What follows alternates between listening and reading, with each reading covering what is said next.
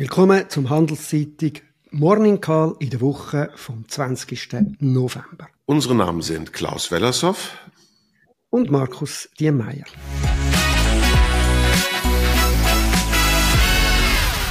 Wie immer geben wir Ihnen einen Überblick über die wichtigsten Daten und Entwicklungen in der Wirtschaft.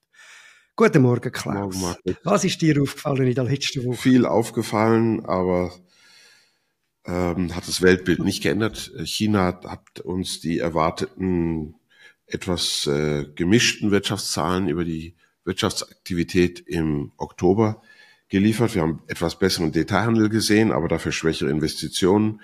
Ich würde sagen, der Ausschwung ist noch nicht wirklich erkennbar.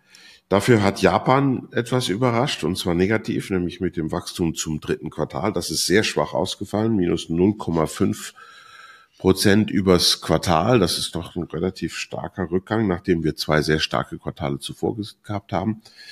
Die beiden Quartale halten die Jahresrate auch noch hoch, nämlich bei 1,4 Prozent.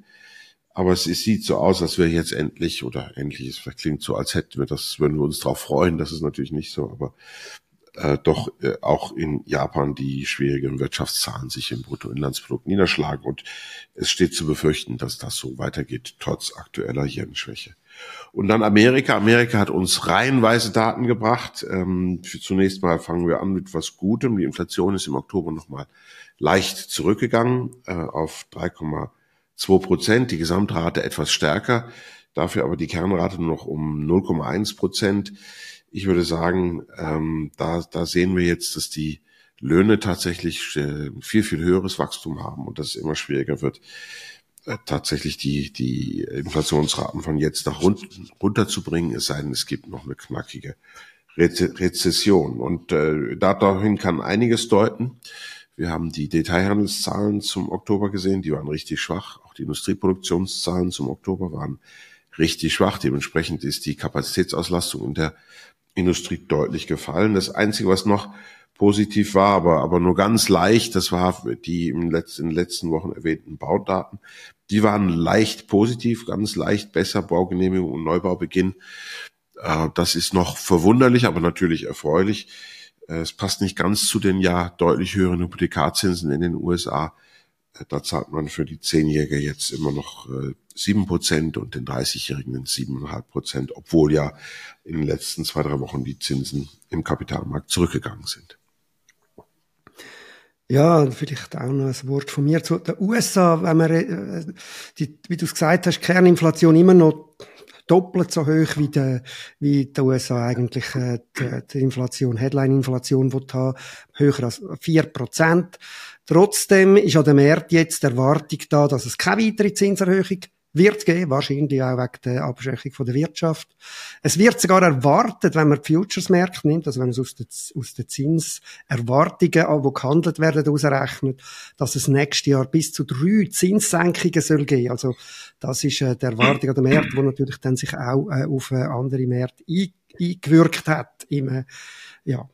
Dann haben wir äh, aus der Wirtschaftspolitik gerade heute Morgen noch eine Meldung bekommen. Das ist, dass Argentinien jetzt den Javier Milei äh, gewählt hat, ein selbsternannter Anarchokapitalist. Er hat sich durchgesetzt in einer Stichwahl. Äh, sein Programm sieht unter anderem vor, die, die eigene Währung äh, so abzuschaffen, dass der Dollar übernommen wird. Unter anderem. Das hat äh, Argentinien schon mal gemacht, ist überhaupt nicht gut rausgekommen. Aber ja, äh, Argentinien hat ein unglaubliches Chaos in der Wirtschaftspolitik. Die Inflation ist bei über 140 Prozent. Äh, der, der Mille ist auf einer Tra Plattform antreten, wo eigentlich Trumpismus ist, also äh, Trump übernehmen, auch politisch zum Beispiel, wo er äh, Waffenkontrolle äh, äh, äh, erleichtern, äh, nicht erleichtern, will machen, dass es einfacher ist, Waffen können zu haben. Der Trump selber hat dann auch gerade schon reagiert, hat äh, geschrieben auf seinem eigenen äh, auf seinem Twitter, wenn man so will, also seinen eigenen Dienst. Make Argentina great again und auf Deutsch übersetzt, ich bin sehr stolz auf dich hat er geschrieben. Da sind wir gespannt, ob das irgendwie äh, etwas bringt, also ob das eine bessere Verbesserung bringt in Argentinien. Ich würde wetten darauf, dass das nicht der Fall ist. Dann haben wir von Unternehmensseite aus der Schweiz äh, vom, äh, von der SMI-Titel Alcon gehabt, wo gekommen ist. Das ist äh, vielleicht jetzt interessant. Die haben eigentlich positive Zahlen geliefert, einen Umsatzzuwachs. Aber da sieht man einmal wieder, wie, wie wichtig eben das Erwartungsmanagement ist. Die Erwartungen sind höher gewesen, die sind enttäuscht worden. Das, die Firma, wo äh, das auch, der Augen-Pharma-Unternehmen, äh, wo aus Novartis ausgeliefert worden ist, hat am Tag 5,4 Prozent Prozent äh, an der Börse verloren, weil einfach die Erwartung höher war und äh, auch entsprechend eben immer äh, auf, äh, aufgestiegen sind die Erwartungen. Jetzt sind sie enttäuscht worden, trotz einem guten Resultat, sehr schlechten Abschluss an der Börse. Das zweite große, äh, vielleicht aus Schweizer Sicht beachtliche, was passiert ist auf Unternehmensseite, ist UBS gewesen, wo jetzt ein Urteil ist in Paris, aber kein endgültiges. Der Kassationshof hat das vorinstanzliche Urteil teilweise annulliert. Das hat bedeutet, dass äh, die, US, äh, die UBS weniger muss zahlen, zumindest nicht so viel, wie das äh, das Vorinstanz entschieden hat aber sie bleibt weiterhin äh, strafrechtlich verurteilt wegen Geldwäsche und äh, Steuerbetrug.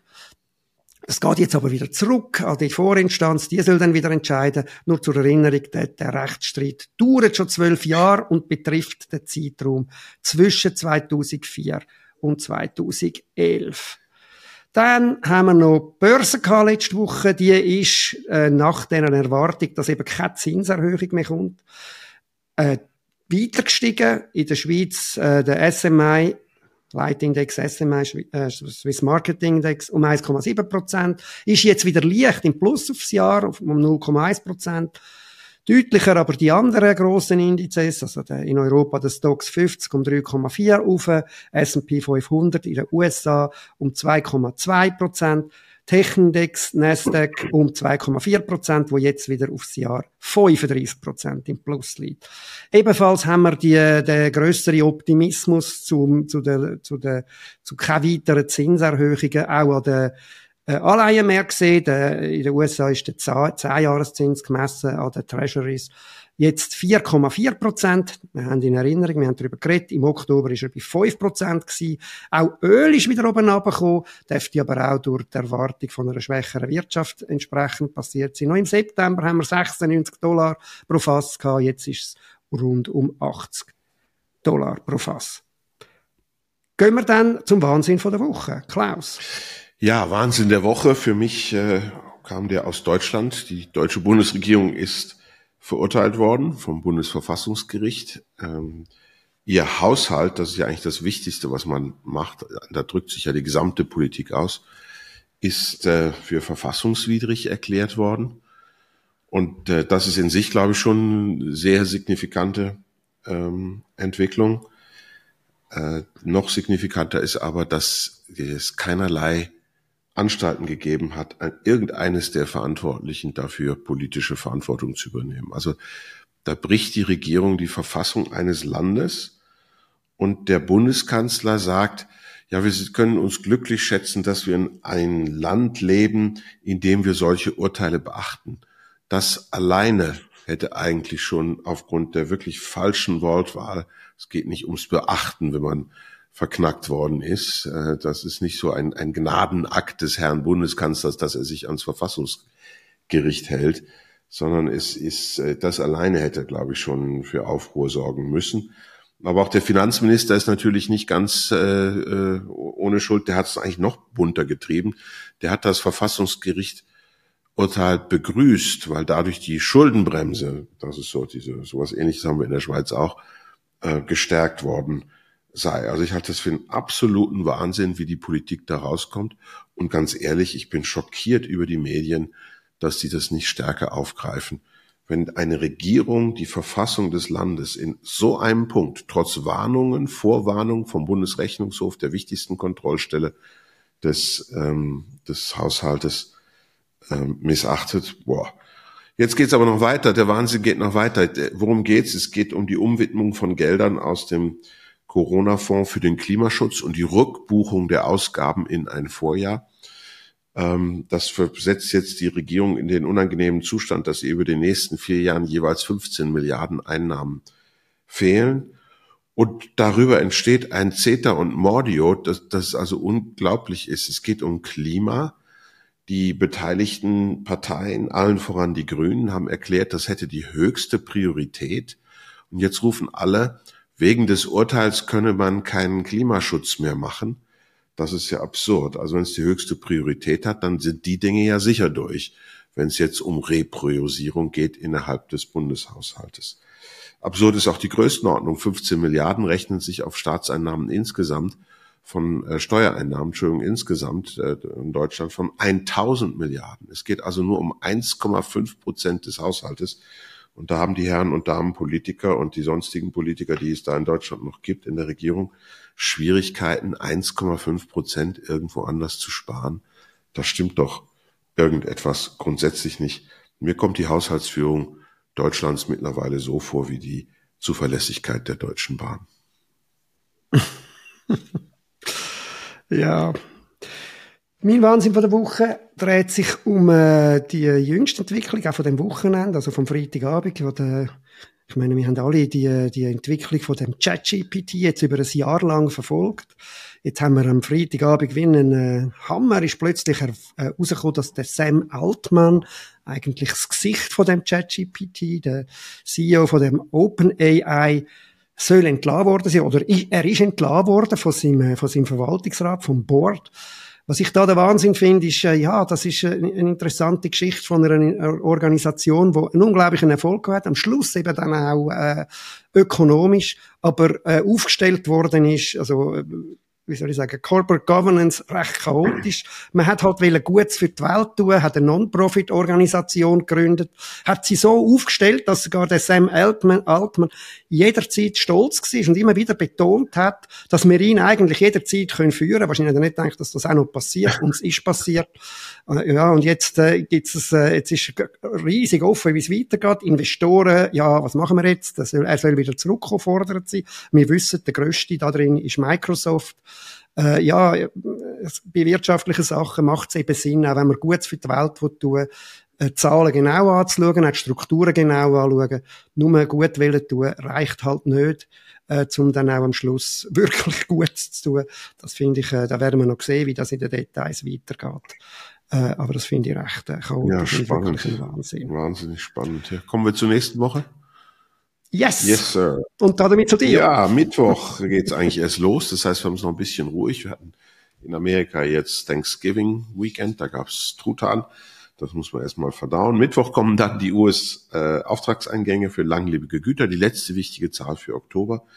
Die wird bei minus drei Prozent erwartet. Also man, man merkt schon, da ist eine deutliche Abkühlung im Gange und das passt dann zu deinen Zinserwartungen eigentlich ganz schön. Wobei im Rest der Finanzmärkte, also bei den Aktiengewinnerwartungen oder bei den Risikozuschlägen für die Unternehmensanleihen, merkt man von dieser Abkühlung nicht. Da müsste ja eigentlich Vorsicht eintreten. Donnerstag und Freitag kriegen wir dann diverse Stimmungsdaten aus diversen Ländern. Also die ganze Unternehmensseite ist eigentlich abgedeckt. Äh, zur Erinnerung hier, ähm, wenn man äh, auf die Zahlen von S&P Global ähm, äh, schaut, dann klebt die USA dort noch ungefähr bei 50. In den Institute of Supply Management äh, Zahlen sind sie ja schon deutlich drunter, also unter der Schwelle, die man normalerweise als Wachstum äh, anschaut. Ähm, in Europa sind wir Mitte den 40er Zahlen.